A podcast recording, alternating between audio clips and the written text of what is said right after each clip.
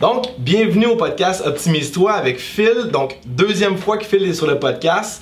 Euh, Aujourd'hui, on va parler comment optimiser la force, comment vraiment l'intégrer dans nos, entraînements avec des techniques et à qui ça s'adresse aussi. Avant qu'on parle vraiment dans le vif du sujet, je vous demanderais de faire deux petites choses. Donc, premièrement, nous suivre sur les réseaux sociaux, sur Facebook, Instagram et sur YouTube. YouTube, juste mettre la petite euh, cloche pour donner une alerte quand on est en ligne et aussi partager le vidéo au maximum et partager le podcast pour toucher le plus de gens possible et aussi vous optimiser et optimiser le plus de gens possible. Donc Phil, pour le podcast aujourd'hui, on va parler de la force. Fait que explique-moi un petit peu, entre autres, c'est quoi la force au niveau de l'entraînement? Alright, ben premièrement, merci de me réaccueillir. Bon, fait que là, pour ce qui est de la force, Hugues, dans le fond, euh, écoute, quand on parle de force en entraînement, c'est euh, surtout quand on va venir s'entraîner de 1 à 5 répétitions euh, avec un temps de tension qui, vont de, qui va de 1 à 20 secondes. Ok. Euh, là, il y a différents stress sais, en entraînement. Quand on parle de force, c'est vraiment plus euh, au niveau neurologique, euh, dans le fond, que le stress se fait. Donc, on va essayer d'aller, euh, dans le fond, quand on s'entraîne en force, on essaye d'optimiser euh, justement notre système nerveux pour pouvoir aller le plus, de plus en plus en intensité, donc prendre une charge qui est de plus en plus lourde et ainsi pouvoir aller chercher nos fibres rapides. Donc, tu sais, c'est vraiment ça, grosso modo, la force. Puis, mais, mais pourquoi tu devrais utiliser la force dans un programme? OK. Ben justement, tu sais, c'est comme je disais, pour aller chercher de plus en plus les fibres rapides. Euh, Qu'est-ce qui peut être intéressant, c'est que les gens qui veulent justement perdre de poids, prise de masse, euh, ben aussi gain de force, dans le fond, c'est les fibres rapides qui ont le plus de potentiel d'hypertrophie, donc le plus de potentiel de grossir, et c'est aussi ceux-là qui génèrent le plus de force. Euh, vite fait, en gros, c'est que dans le fond, la différence entre les fibres rapides et les fibres lentes, c'est que les fibres rapides, dans le fond, vont recevoir de l'oxygène et de l'énergie plus rapidement, donc vont être capables de justement faire, ils vont avoir une capacité de contraction plus rapide. Donc, vraiment, c'est vraiment pour optimiser ces fibres rapides, disons. Ok, ok, excellent. Fait que dans le fond, tout le monde peut, peu importe ton objectif, tu peux tout le temps trouver du positif à travailler en force.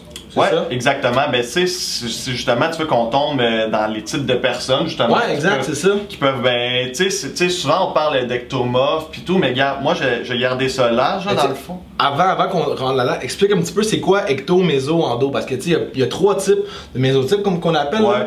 Euh, fait que tu sais, explique-les juste un petit peu pour que le monde, tu sais, qui sont pas trop à l'aise avec ça, qui comprennent un petit peu c'est quoi. Ok, ben tu sais, quand on parle justement de ces trois types-là, c'est souvent parce qu'on parle que, tu sais, on a toutes des physionomies qui sont différentes. Donc, Ouais. tu sais, justement, t'as l'ecto, ben en fait, tu sais, t'as des personnes qui sont faites euh, un peu plus petites, des personnes qui sont justement, euh, tu sais, quand on était jeune, puis que le monde qu'on connaissait pas trop ça, qui disait, ah, lui, il a des gros os. ben, tu sais, là, on parlait peut-être plus de on, on se comprend. Mais tu sais, c'est- c'est qu'on parlait de ces types de personnes-là qu'à la base, on a toutes des morphologies qui sont différentes. Ouais. Mais moi, quand je suis en entraînement, euh, j'aime pas trop ça segmenter à ce niveau-là. Je t'explique pourquoi. Parce que pour moi, je pense qu'il y a des principes d'entraînement qui doivent être euh, respectés, peu importe la personne. Par exemple, par la suite, on va voir qu'est-ce qui fonctionne le mieux avec une personne. Tu sais, euh, je peux prendre l'exemple d'un coach connu, Christian Thibodeau, qui lui Ouais. joue avec les types neurologiques. Ouais. Mais tu sais, là, c'est à ce niveau-là, on va s'adapter avec comment que la personne est faite, c'est quoi ses préférences, etc. Donc, moi, je vais peut-être un peu plus m'éloigner des Ouais. types morphologiques. C'est une bonne chose. Mais au niveau de la force, par exemple, euh, comme je disais, euh, pour les différents types de personnes, Ouais. euh, j'ai tout le temps gardé les mêmes principes, ok? Sauf que, par exemple, il y a des personnes qui vont être capables de tolérer un plus grand, un plus gros stress neurologique, donc ils vont avoir un système nerveux qui vont être plus préparés à justement des entraînements en force. Il faut comprendre que, comme je l'ai dit précédemment, en entraînement de force, on va chercher les fibres rapides, c'est très intéressant. Donc ces personnes-là, je vais essayer justement d'avoir une intensité qui est, en- qui est quand même assez élevée dès le début. Par exemple, d'autres personnes que eux, justement, c'est peut-être des débutants qui ont un système nerveux qui est moins bien euh, préparé à ce type d'activité-là. Là, j'ai plus, comme je vais plus y aller par intégration, puis justement, euh, vais peut-être utiliser, on pourra en reparler plus tard, mais une périodisation ondula- ondulatoire qui va aider à ce niveau-là. Ok, c'est excellent ça. Fait que aussi, tu sais, quand on parle tu sais, du monde qui veulent perdre du poids, prendre la masse musculaire, comme qu'on a parlé brièvement tantôt, tout le monde trouve son compte avec la force. Mais là, on va parler aussi un petit peu tantôt des techniques, là, avec la périodisation. Euh, mais tu sais, en voulant dire que toi, justement, tu spécifiques pas, exemple, tes, tes grands mains, tu sais, un ectomorphe, Ouais. ok, tu vas pas juste dire, lui, il faut pas qu'il fasse de force. Parce que théoriquement, un ectomorphe réagit mal à la force. Non, c'est ça. C'est ça. En théorie, le monde dit ça, sauf que justement, il y a tout le temps un moyen. Il y a tout le temps un moyen d'amener les personnes à leurs objectifs. Ouais. C'est juste qu'on va peut-être pas passer par le même chemin. Exact. ça. Parfait. Fait que ça, c'est- ça, c'est super important pour pas passer par le même chemin. Tout le temps être une personne de. de faut optimiser la personne en soi, puis pas sur un- quelque chose de général. Fait que avoir quelque chose de personnalisé, c'est encore mieux. là. Non, c'est ça. Puis comme, tu sais, c'est- pour ça que c'est important qu'on le dise parce que, c'est une des raisons pourquoi, on en parlait, je pense, le dernier podcast, le monde vont chercher des conseils sur Internet qui sont assez généraux. Ben, c'est pas parce que ça a fonctionné pour un bodybuilder que Ça si tu fais exactement la même chose, ça va fonctionner pour toi Mhm. parce que vous n'êtes pas la même personne, vous êtes. Fait que, non, c'est ça, c'est vraiment ça. Donc, oui, c'est vraiment important la force, sauf que c'est de l'intégrer différemment et à un rythme aussi différent Ouais. pour chaque personne. Ben justement, en parlant de ça, on parlait un petit peu des techniques. Je pense que tu en avais préparé une coupe, 3-4 techniques différentes pour la force. Euh, passe un petit peu à travers, c'est quoi, nomme-les, c'est quoi les. comment les appliquer, pour qui que ça s'adresse, tout ça. Ouais, ben écoute, dans le fond, moi j'ai. Comment j'ai procédé, c'est que j'ai relevé, comme deux parties qui peuvent être un peu déficientes de la force Mhm. chez certaines personnes en entraînement. Donc, il y a- chez certaines personnes, il y a des mouvements qui vont avoir de la misère. Donc, ils vont dire, écoute, moi, mettons, j'ai de la misère à, en bon terme de- d'entraînement, à locker mon, over- mon overhead press, donc à Ouais. finir mon mouvement. Donc, tu sais, il y a plusieurs euh, problèmes qui peuvent survenir. Fait que moi, dans la première catégorie de j'ai de la misère dans une certaine partie de mon mouvement, j'ai l'inertie. Qu'est-ce que c'est l'inertie? C'est dans le fond de venir renforcer une partie du mouvement en faisant justement juste cette partie-là. Je vais donner l'exemple du squat. Dans le fond, si on travaille en inertie, un inertia squat qu'on appelle, Ouais. c'est qu'on va mettre des safety bars sur un rack squat, puis on va juste faire le premier tiers du mouvement. Donc, on va se placer en position squat, mettons. On va descendre juste le premier tiers. On va laisser la barre reposer sur les safety bars pendant 2 secondes, 2 à 4 secondes, mettons. Puis on va remonter rapidement. Fait que ça, on va faire ça justement, qui va être juste le, le- le premier tiers du mouvement. Qu'est-ce que ça vient faire? Pour le squat, ça vient renforcer le vaste interne qui peut euh, qui aide à stabiliser les genoux justement, puis qui peut être déficient chez certaines personnes. Donc ça, cette technique-là vise vraiment, comme je dis, à renforcer euh, certaines parties d'un mouvement. Puis c'est surtout des fois certains muscles qui sont sollicités dans seulement cette partie-là du mouvement. Si je donne le- l'exemple d'un overhead press, si on fait juste le, le, top du mouvement, le, top en haut, Ouais. le tiers, euh, c'est les- c'est surtout les triceps parce que quand on regarde euh, justement le profil de résistance, puis comment ça se passe dans le fond, c'est les triceps, c'est vraiment une extension du squat qui se fait à ce, à ce niveau-là. Donc justement, là, on va venir renforcer justement euh, cette partie-là en travaillant davantage euh, les triceps. C'est vraiment de regarder qu'est-ce que c'est quand tu casses dans ton mouvement, puis qu'est-ce qui marche pas. Fait que, tu sais, c'est sûr que là, ça peut être difficile pour, euh, pour monsieur, madame, tout le monde, mais quand on apprend à se connaître puis qu'on prend le temps de bien regarder ça, ça peut vraiment, vraiment être payant pour justement augmenter. euh, Fait que toi, exact, quelqu'un qui a de la misère, justement, comme tu dis, à locker un mouvement, euh, ça, c'est une bonne technique. Fait que tu peux l'utiliser avec des clients aussi. Euh, tu sais, des clients que tu coaches, ça, tu peux faire ça aussi pour les aider. Mais aussi, cette technique-là, euh, corrige-moi si je me trompe, mais ça peut aussi t'aider à augmenter beaucoup, beaucoup ta charge. Qu'est-ce que je veux dire par là, c'est que une autre technique que j'ai vue, je pense que c'est avec une conversation justement avec Christian Thibodeau que j'ai faite sur le, profil neuro- neurologique, c'est que si, exemple, tu veux augmenter ta force, tu peux faire cette technique-là, puis, exemple, tu fais un squat. Puis là, tu baisses ton safety bar à chaque semaine pour augmenter avec le même poids ta charge que tu es capable de faire. Parce que tu es beaucoup plus fort dans le dernier tiers. Tu sais, Ouais. exemple, euh, tu mets, exemple, normalement deux plates sur un squat complet, tu être quasiment capable d'en mettre trois sur le dernier tiers. Puis après ça, une semaine après, tu peux baisser ta barre pour faire encore avec le 3. Fait que tu apprends ton corps à catcher que neurologiquement, tu es capable de faire ça. Fait que capable d'augmenter ta force aussi beaucoup. Ouais, non, c'est ça. C'est, ça, ça, c'est une approche qui est quand même assez avancée. C'est, c'est fort Ouais. comme technique parce que dans le fond, au lieu de justement de jouer, de jouer principalement avec ton poids, tu joues avec l'amplitude de mouvement. Exact. Fait que euh, non, c'est bon, mais c'est ça, dans le fond, ta- ton patron moteur change un peu. euh, Mhm. ben, en fait, il reste le même, c'est juste que dans le fond, c'est, ton amplitude de mouvement qui Exact. change à chaque fois, puis tes muscles sont de plus en plus sollicités. Fait que euh, non, c'est. Graduellement aussi. Ouais. Ce qui est excellent. Fait que dans le fond, tu pars d'une inertia qui va justement peut-être. genre un mouvement Ouais, complet. complet, exact. Fait que ça, c'est quand même bon. Ouais. C'est excellent. Sinon, ma deuxième technique, c'était les pauses concentriques et les pauses excentriques. Mhm. Fait que dans le fond, quand, encore une fois, quand on a de la misère dans une partie du mouvement, ça va être de venir passer plus de temps dans cette partie-là. Ouais. Fait que je donne euh, l'exemple, mettons, disons un bench, ok? euh, vous, vous avez, ça c'est quand même très commun, vous avez de la misère avec le début de votre bench. Ouais. Qu'est-ce qu'on va faire? C'est qu'on pourrait commencer à faire le mouvement, puis dès le début, mettons, après votre, euh, après comme disons le premier corps, Ouais. rester deux secondes comme ça, deux, deux secondes en, en isométrique, Ouais. puis après ça repartir. Donc, on va essayer de passer le plus C'est de temps possible, exactement, le plus de temps possible euh, où ce qu'on a de la misère dans le mouvement. Ouais. Donc, qu'est-ce qui peut être intéressant, c'est que si on prend la pause à la fin de l'excentrique, donc dans, à la fin de notre négatif, euh, on va venir aussi jouer avec le réflexe euh, myotatique. Ça, Ouais. c'est en anglais, on appelle ça le stretch reflex. Ouais, exact. Fait que dans le fond, ça c'est pour ceux qui connaissent pas ça. Quand que dans le fond, mettons vous faites un bench puis que vous descendez, ben en quand vous descendez, vous, vous venez étirer votre muscle et votre corps va vous aider. Dans le fond, il va envoyer un réflexe qui va vous aider à remonter par lui-même par la suite.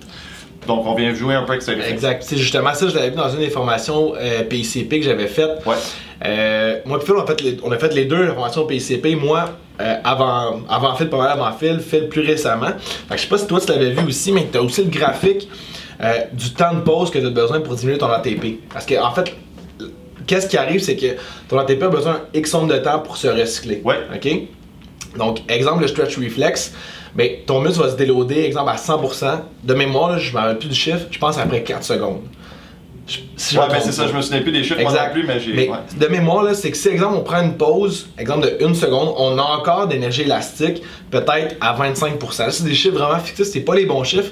Je vais les sortir en- dans, dans la description du vidéo, là.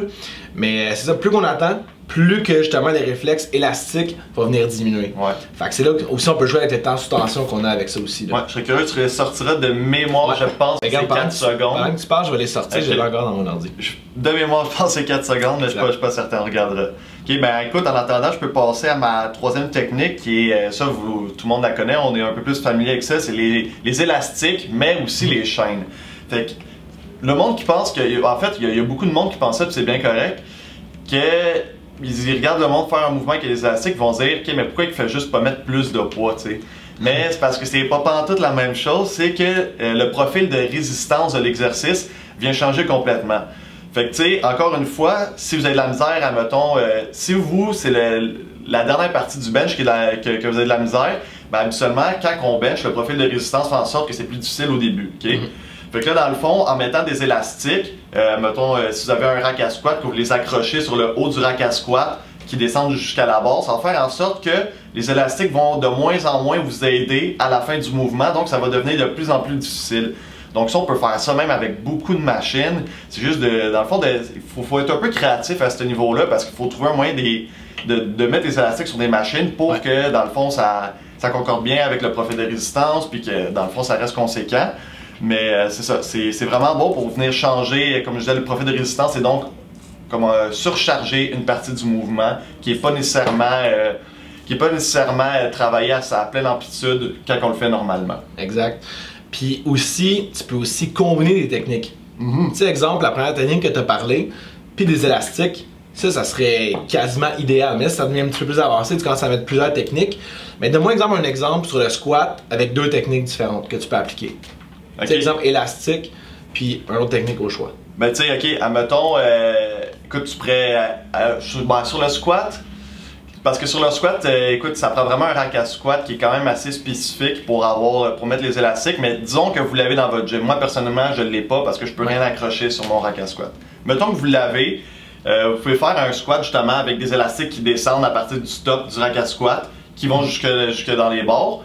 Vous descendez dans le mouvement, vous entendez deux secondes là, puis après ça, vous remontez. Ouais. C'est ça, ça peut être une excellente technique pour justement avoir des meilleurs résultats puis optimiser aussi la Ouais. force. Si je peux, mettons, dans, dans, dans, dans cette technique-là, ce qui arrive, c'est que ça devient de plus en plus difficile parce que les élastiques vous aident de moins en moins.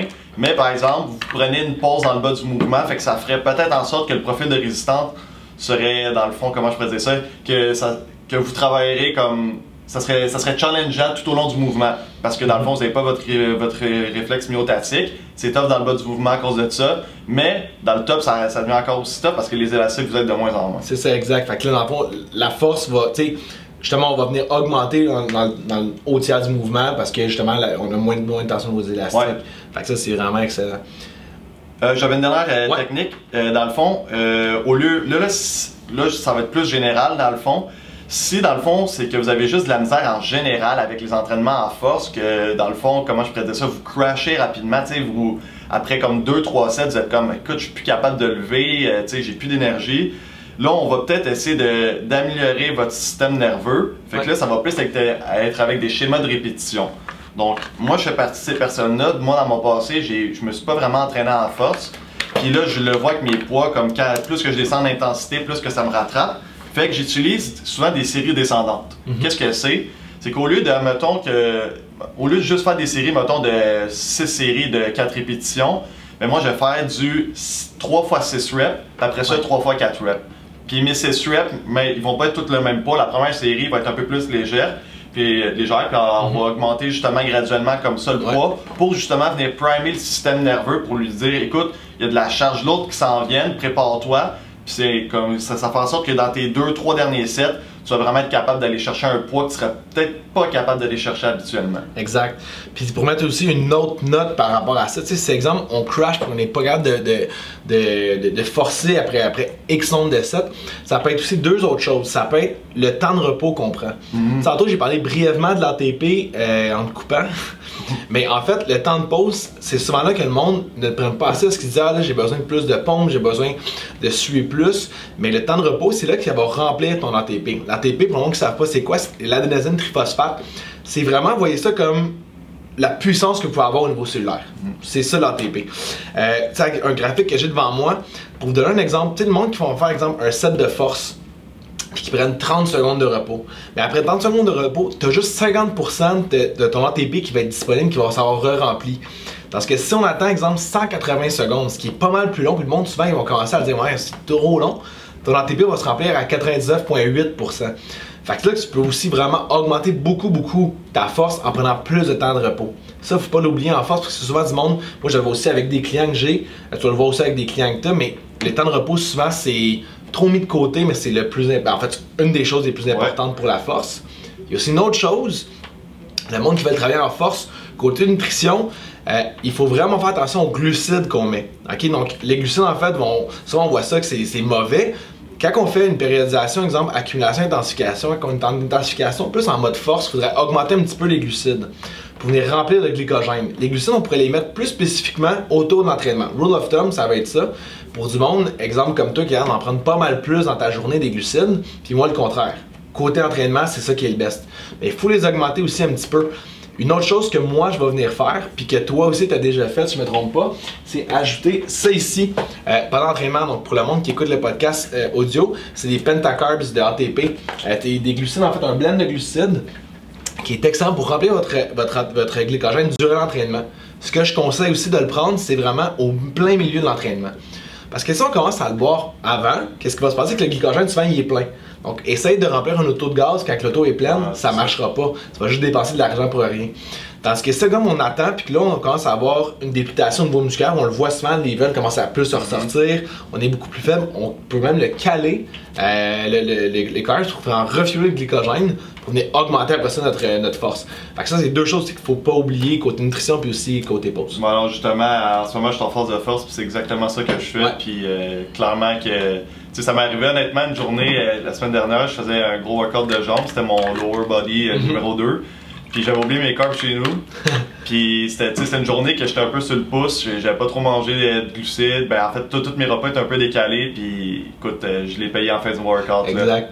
Puis aussi une petite note que je vais rajouter aussi, qui est un petit truc que peu de gens connaissent, mais qui est vraiment, vraiment excellent.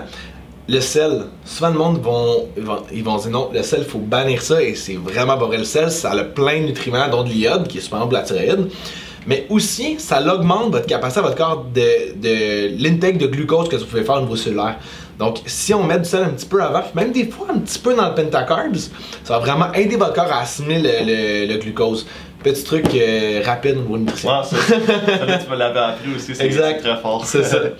fait que, ouais, fait que t'avais-tu d'autres, techniques ou. euh, Non, pour les techniques, euh, écoute, je pense que ça fait le tour. Parfait. C'est sûr qu'on pourrait y aller plus en profondeur dans un schéma de répétition, Ouais. mais je pense qu'un un schéma de répétition en descendant, comme j'ai dit, euh, ça pourrait être un excellent départ pour beaucoup de personnes qui écoutent le podcast en ce moment. Exact. Fait que, tu sais, ça, c'est quand, quand, même, c'est quand même bien à savoir au moins d'avoir quatre techniques différentes. Ouais. C'est sûr qu'il en existe beaucoup, beaucoup d'autres. C'est ça que toi tu vas faire avec tes clients, c'est apprendre justement au monde comment intégrer ces techniques-là. Mm.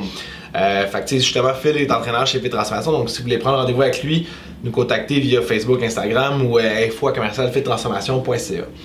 Euh, aussi, au niveau des techniques, j'imagine que ça prend une expérience X pour, pour faire de la force ou quoi que ce soit.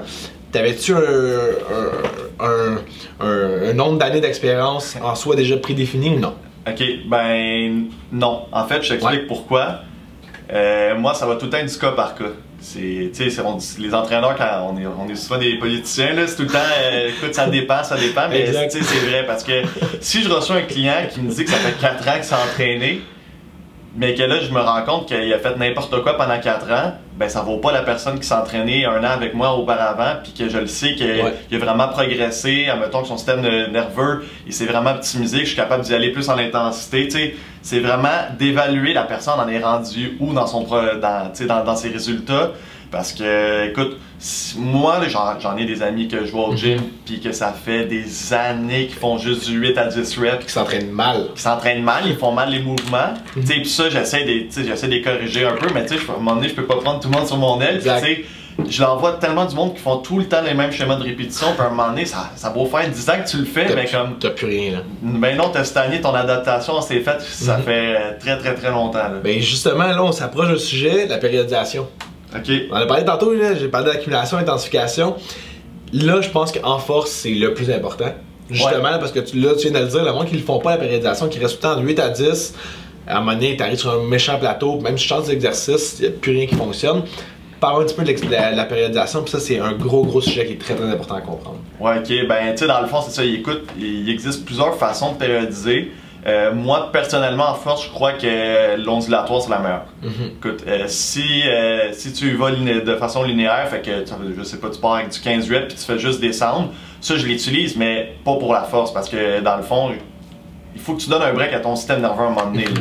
Parce que si, si tu fais du... Mettons, pour toi, c'est très exigeant faire du 6 reps, puis que, mettons, là, t'es côté neurologique, t'es t'es taxé bien raide, ben là, je dirais pas te mettre du 4 reps, tu sais, euh, le, le mois d'après, tu vas être fatigué après ça. ça, là. ça, ça- ça fonctionnera pas. Fait que c'est pour ça que tu vas faire un petit peu un back-off niveau intensité, tu vas monter ton volume, tu vas donner un break à ton système nerveux, puis après ça, là, tu vas peut-être redescendre à du 4 reps, puis tu vas être plus apte à le, à le faire. Fait que, tu sais, c'est ça. Mais en gros, pour la force en général, je vais pas venir faire une nouvelle périodisation. Je vais tout le temps garder l'ondulatoire.